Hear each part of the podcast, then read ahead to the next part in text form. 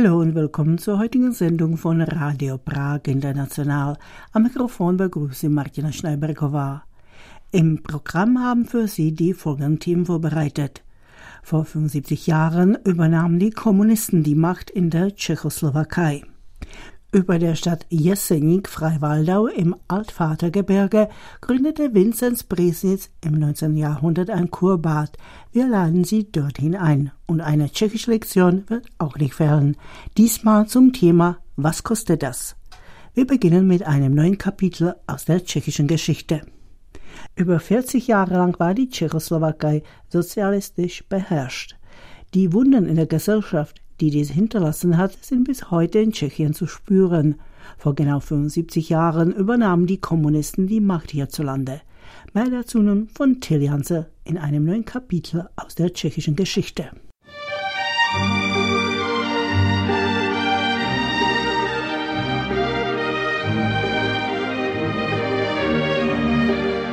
Kapitel aus der tschechischen Geschichte.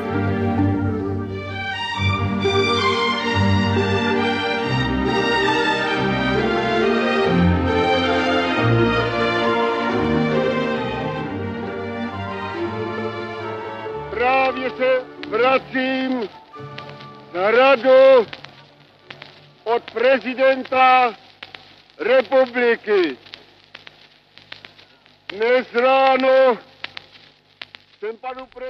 Er komme gerade von der Prager Burg vom Präsidenten der Republik. Dieser habe all seine Vorschläge akzeptiert. Das ist in Kürze wohl die berühmteste historische Aussage zur kommunistischen Machtübernahme in der Tschechoslowakei. Der damalige Vorsitzende der Kommunistischen Partei, der KPC, und Regierungschef Clement Gottwald sagte diese Worte am 25. Februar 1948 bei einem öffentlichen Auftritt auf dem Prager Wenzelsplatz. Im Klartext bedeutete dies, dass die nicht-kommunistischen Minister aus der Regierung ausschieden, Staatspräsident Edward Benesch aber keine Neuwahlen ausrief. Dies ebnete der KPC den Weg zu einer Einparteienregierung. Oder wie der Historiker Oldřich Tuma vom Institut für Zeitgeschichte an der Tschechischen Akademie der Wissenschaften gegenüber Radio Prag International sagt, es sei der Weg in die Diktatur gewesen. Ten systém politický, který jistě se neustavil hned 25. února, ale ich halte den Begriff Diktatur angebracht für das politische System, das zwar nicht sofort am 25. Februar entstand, aber doch ziemlich schnell, weil die Kommunisten die Kontrolle über alles Mögliche übernahmen. Hier in Tschechien sprechen die Medien und auch ein Teil der Historiker gern vom totalitären Regime oder vom Totalitarismus. Doch da gerät man in eine detaillierte Debatte über unterschiedliche Typen undemokratischer Regime. Das kommunistische System hat jedoch gewisse Entwicklungen durchgemacht und deswegen ist der Begriff Totalitarismus eher verwirrend und zu vereinfachend. Es war aber von 1948 bis 1989 eine Diktatur der kommunistischen Partei und das trotz des Einwands, dass sich die KPC je nach Phase auf unterschiedliche Weise an der Macht hielt.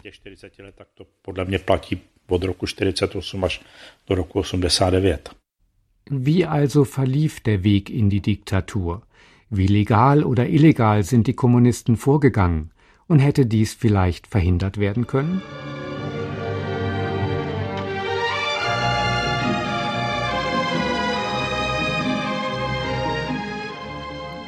Die Tschechoslowakei ist nach dem Ende des Zweiten Weltkriegs nicht mehr die der Ersten Republik. Damals war sie noch einer der demokratischsten Staaten Europas gewesen.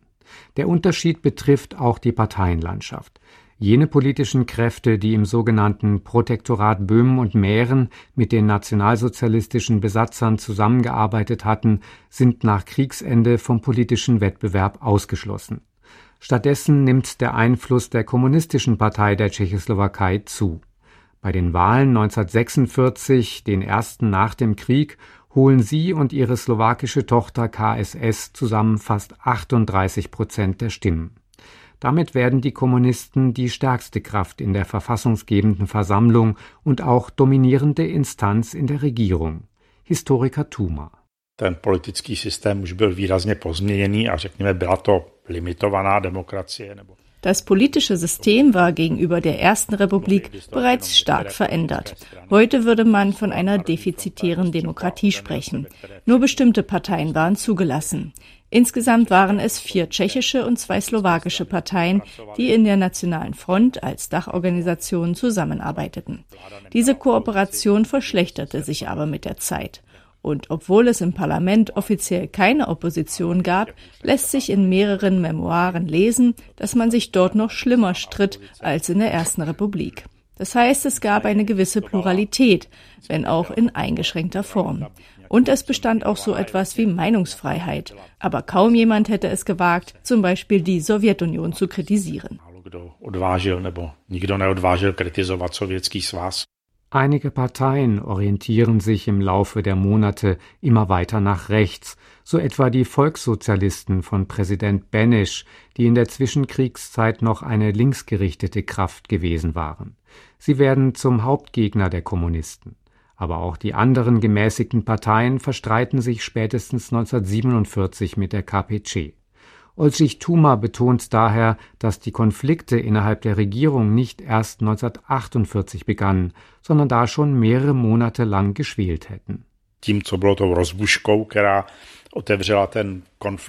Zum Zündholz für den Zerfall der Regierung wurde letztlich die Ausrichtung der Polizei. Die Kommunisten stellten seit 1945 den Innenminister. Dies war Václav Nosek und er unternahm alles, um die Polizei oder zumindest einige ihrer Teile unter die Kontrolle der KPC zu bringen. Die Beamten bespitzelten beispielsweise die anderen Parteien und es gab eine Reihe von Fällen, in denen Politiker in teils konstruierten Justizfällen strafrechtlich verfolgt wurden.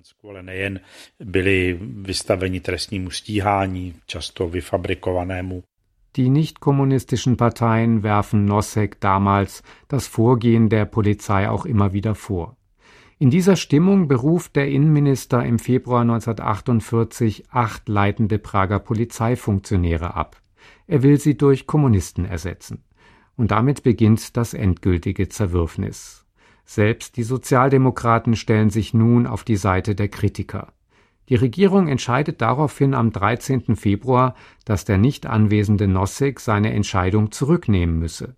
Als der Innenminister aber nicht zur nächsten Kabinettssitzung erscheint und sich Premier Gottwald ausweichend äußert, schreiben die Minister der tschechoslowakischen Sozialisten, der Christdemokraten und der slowakischen Demokratischen Partei dem Regierungschef einen Brief.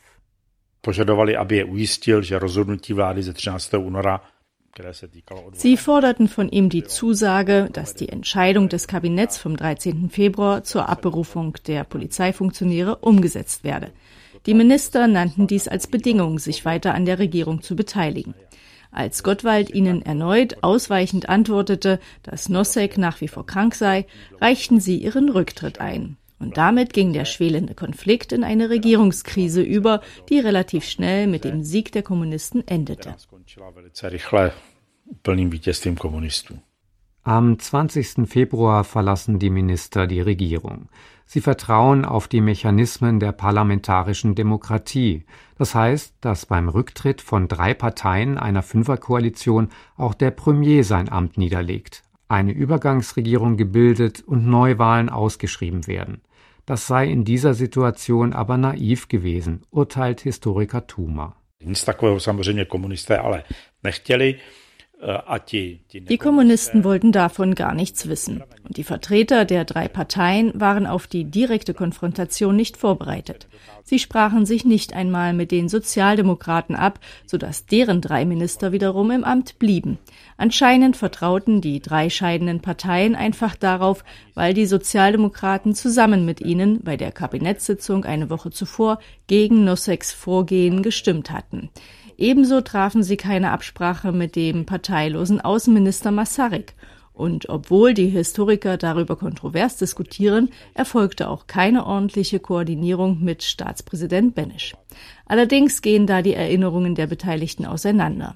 Laut den einen soll Benesch gesagt haben, dass er das Vorgehen gutheiße und die Minister unnachgiebig sein sollten. Andere wiederum behaupten, der Präsident habe sich an die Stirn getippt und dies eine Dummheit genannt, die schlecht vorbereitet sei.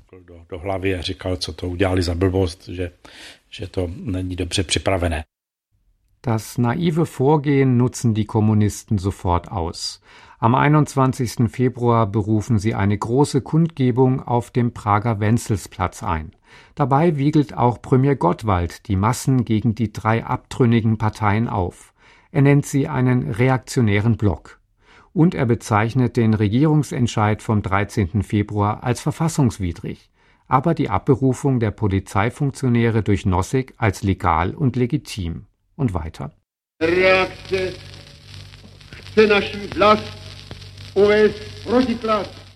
die Reaktionäre wollen unser Heimatland in die Konfrontation mit unseren slawischen Verbündeten führen und sie vor allem gegen den mächtigsten von ihnen stellen, die Sowjetunion.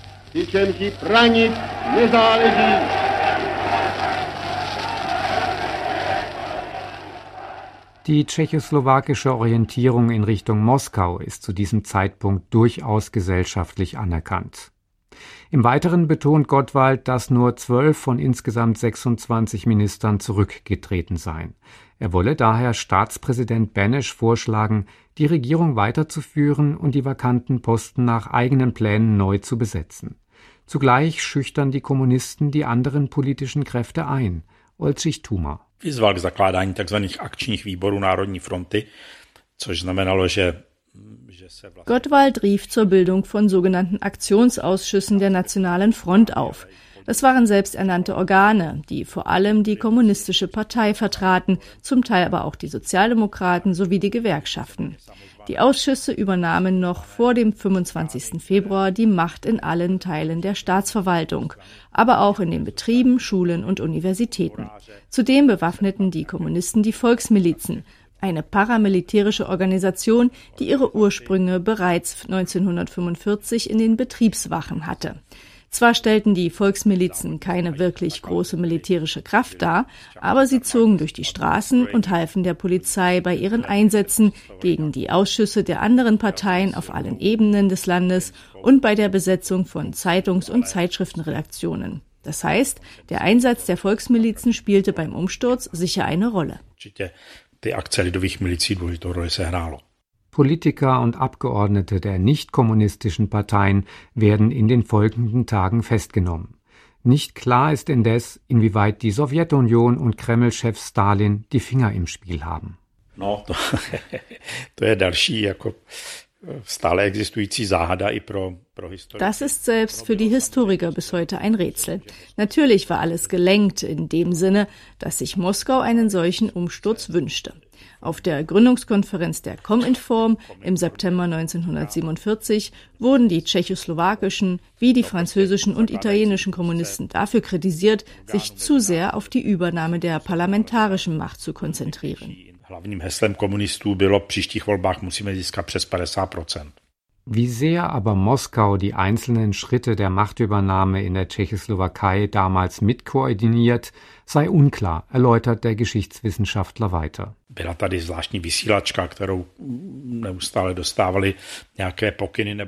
Es gab einen speziellen Sender, über den Anweisungen aus der Sowjetunion eingingen.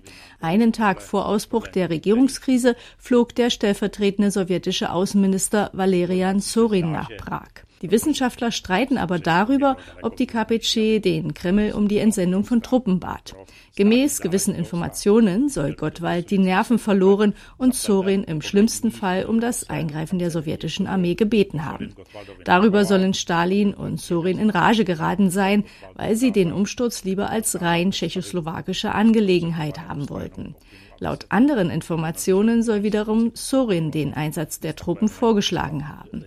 Gottwald habe dies aber in einem der wenigen Fälle, in dem er sich Stalin widersetzte, abgelehnt. Demnach soll Gottwald argumentiert haben, die Lage sei unter Kontrolle und dies sei nicht nötig. Tradiert wird in dem Zusammenhang, dass Gottwald zur Anreise von Sorin am 19. Februar gemeint habe, na, der hat uns noch gefehlt.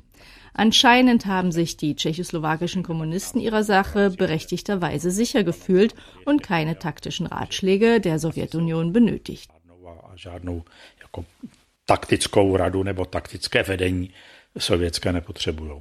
Gottwald und seine Genossen betonen im Februar 1948 zudem immer wieder, dass alles parlamentarisch und verfassungsgemäß vonstatten gehe.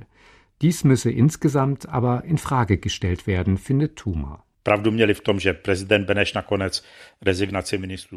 Recht hatten sie in dem Sinne, dass Präsident Benesch dem Rücktritt der Minister letztlich zustimmte.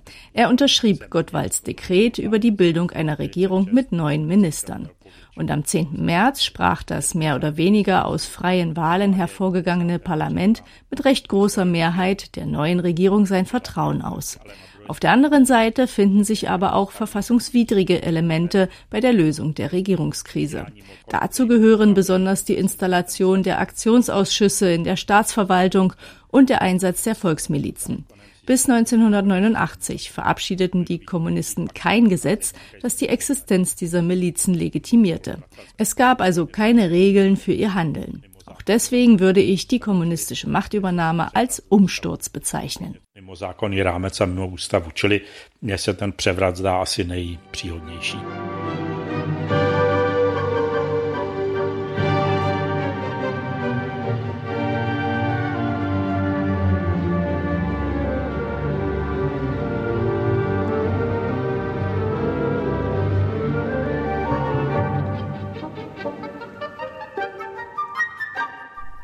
Tilly Hanse war das mit einem neuen Kapitel aus der tschechischen Geschichte.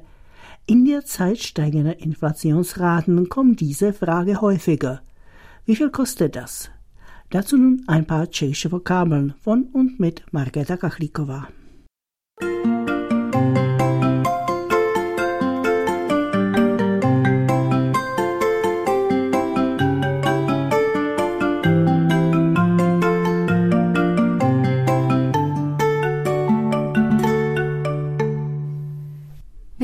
Etwas kaufen, spielt der Preis Cena eine wichtige Rolle.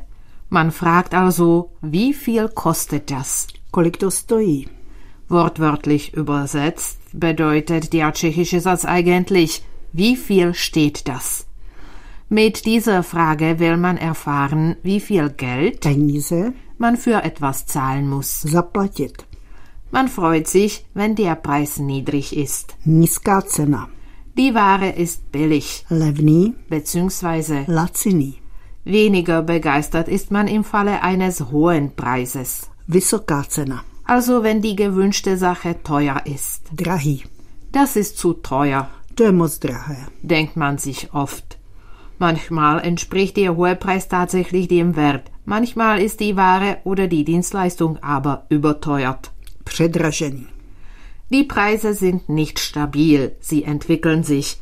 Ab und zu gehen sie zurück. Ceny klesají. Oft steigen sie. Ceny stoupají. Beziehungsweise wachsen an. Ceny rostou. In dem Fall spricht man von der Verteuerung. Zdražování. Man sucht dann gerne nach einer Werbeaktion. Akce. Oder Rabattaktion. Sleva.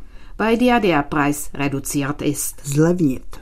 Solche Verbilligungen gibt es besonders im saisonalen Schlussverkauf, Sezónní výprodej, zum Beispiel jetzt am Ende des Winters, bei Lebensmitteln aber auch ganzjährig immer wieder. Auf Wiederhören. Naslyšenou.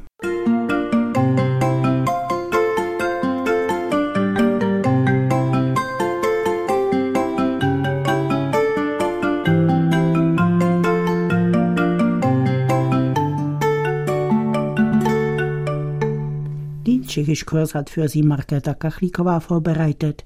Sie hören Radio Prag International, die Sendungen des tschechischen Rundfunks für das Ausland. Dutzende Quellen sprudeln aus dem Hang über der Stadt Jesenik im Altvatergebirge. Dort gründete Vinzenz Priesnitz in der ersten Hälfte des 19. Jahrhunderts das erste Wasserheilbad der Welt. Mehr über das Kurbad Jesenik Gräfenberg erfahren Sie von Marketa Kachlikova. Sie hören eine Wiederholung vom Juli 2021.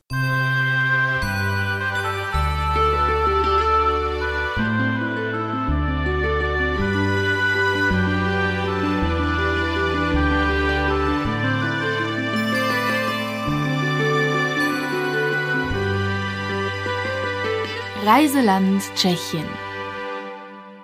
Před dvěma lety tady žádné lázně nebyly, A místnímu chalupníkovi se narodil syn Vinzenz. Vor 200 Jahren gab es hier noch keinen Kurort. Damals ist in der Familie eines hiesigen Bauern der Sohn Vinzenz zur Welt gekommen. Als junger Mann war er später sehr begabt und verfügte über Intuition, Beobachtungstalent und einen gesunden Bauernverstand. Er heilte zunächst Tiere und behandelte Vieh. Einmal hat er sich selbst genesen und begann daraufhin, andere Menschen zu heilen. Darin war er sehr gut. Als Vinzenz 1851 starb, hat er hier ein weltbekanntes Wasserheilbad hinterlassen.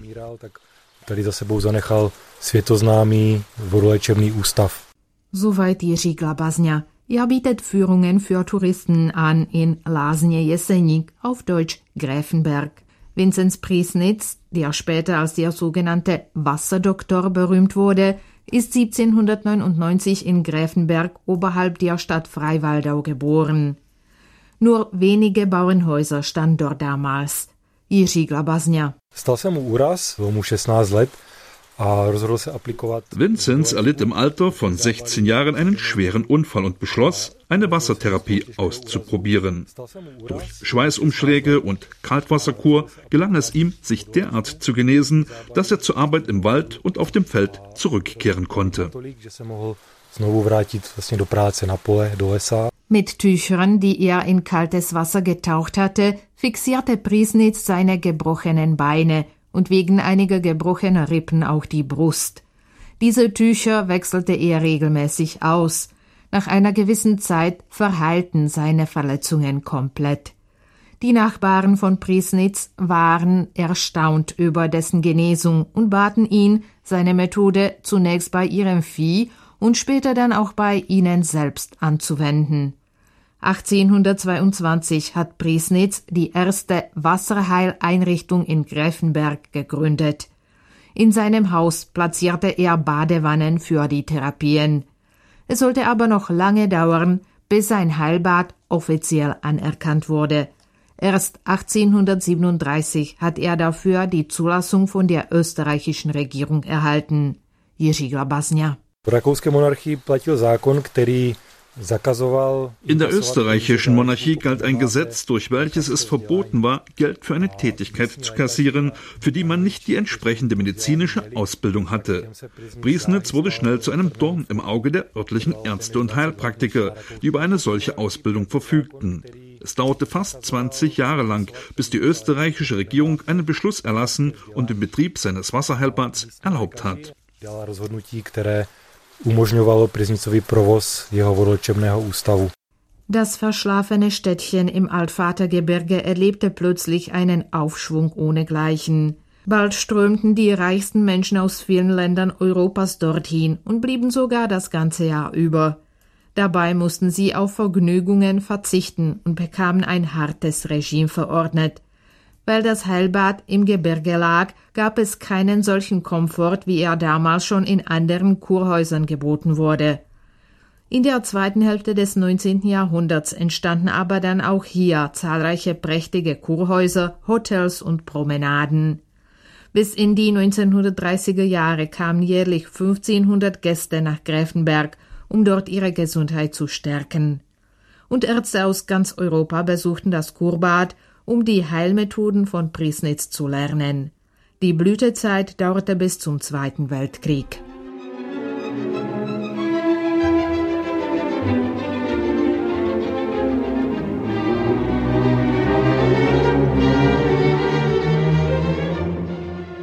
Nach dem Zweiten Weltkrieg wurde der Ort in Lasnie Jesenik umbenannt. Doch die Quellen wurden zerstört, die Gebäude verfielen. Die Hydrotherapie war im Kommunismus als Pseudowissenschaft verpönt. Erst nach der politischen Wende von 1989 konnte man an Priesnitz wieder anknüpfen. Heute ist die Stadt Jesenik einer der beliebtesten Kurorte in Tschechien. Vinzenz Priesnitz nutzte bei seiner Behandlung die Naturquellen, vor allem das Kaltwasser aus den dortigen Quellen. Er glaubte, dass es in jedem Organismus eine Naturkraft gäbe, die bei günstigen natürlichen Bedingungen von sich selbst den Organismus genesen könne, beschreibt Jiří Glabaznia. Und die Methoden von Priesnitz werden auch von heutigen Ärzten angewandt. Kateřina Tomášková ist Handelsdirektorin der Kureinrichtung Prisnitzové Lázně. Unser Ziel ist genau das, wofür Vinzenz Priesnitz den Grundstein gelegt hat, nämlich den Menschen zurück zur Natur zu bringen. Wir nutzen die saubere Bergluft sowie das Trinkwasser, das es hier in ausreichender Menge gibt. Unser Fachpersonal verwendet spezielle Behandlungs- und Diagnostikgeräte. Dank dem hiesigen Klima werden hier vor allem Atemwegserkrankungen behandelt, und zwar sowohl bei Kindern als auch bei Erwachsenen. Dank der Ruhe, die die Natur um uns herum bietet, gibt es auch Kuren für psychiatrische Störungen. Wir bieten auch Nachpflege bei Krebserkrankungen an. Zudem beschäftigen wir uns mit Hauterkrankungen und Kreislaufproblemen. Für Kunden, die sich hier als Selbstzähler aufhalten wollen, bieten wir Dienstleistungen im Bereich des Bewegungsapparats und weitere Krankheiten, die von der gesetzlichen Krankenversicherung nicht gedeckt sind. Soweit Kateřina Tomášková. Neben den Therapien bietet der Ort Jesenik auch viele Möglichkeiten für Spaziergänge und Wanderungen in den umliegenden Bergen. Jiří Glabaznia. Nám začínají hned v areálu tzv. lázeňské stezky, im Ortszentrum starten die sogenannten Kurwanderwege. Das sind zwölf Rundwege von unterschiedlicher Schwierigkeitsstufe. Der kürzeste ist einen Kilometer lang, der längste zwölf Kilometer. Die Wege führen zu den Quellen und anderen Sehenswürdigkeiten, die hauptsächlich aus dem 19. Jahrhundert stammen. Fast 100 Priesnitz-Denkmäler erinnern an den Gründer des Kurbads, Teilweise wurden sie von dankbaren Patienten aufgestellt. An den meisten dieser Erinnerungsstätten sprudelt auch eine kleine Quelle.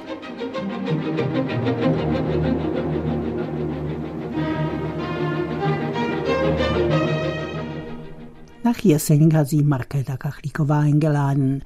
Sie hörten eine Wiederholung vom Juli 2021. Damit sind wir fast am Ende der Sendung angelangt. Besuchen Sie uns auch auf Facebook. Für Ihre Aufmerksamkeit bedankt sich Martina Schneiberger. Sie hörten Radio Prag International die Sendungen des tschechischen Rundfunks für das Ausland.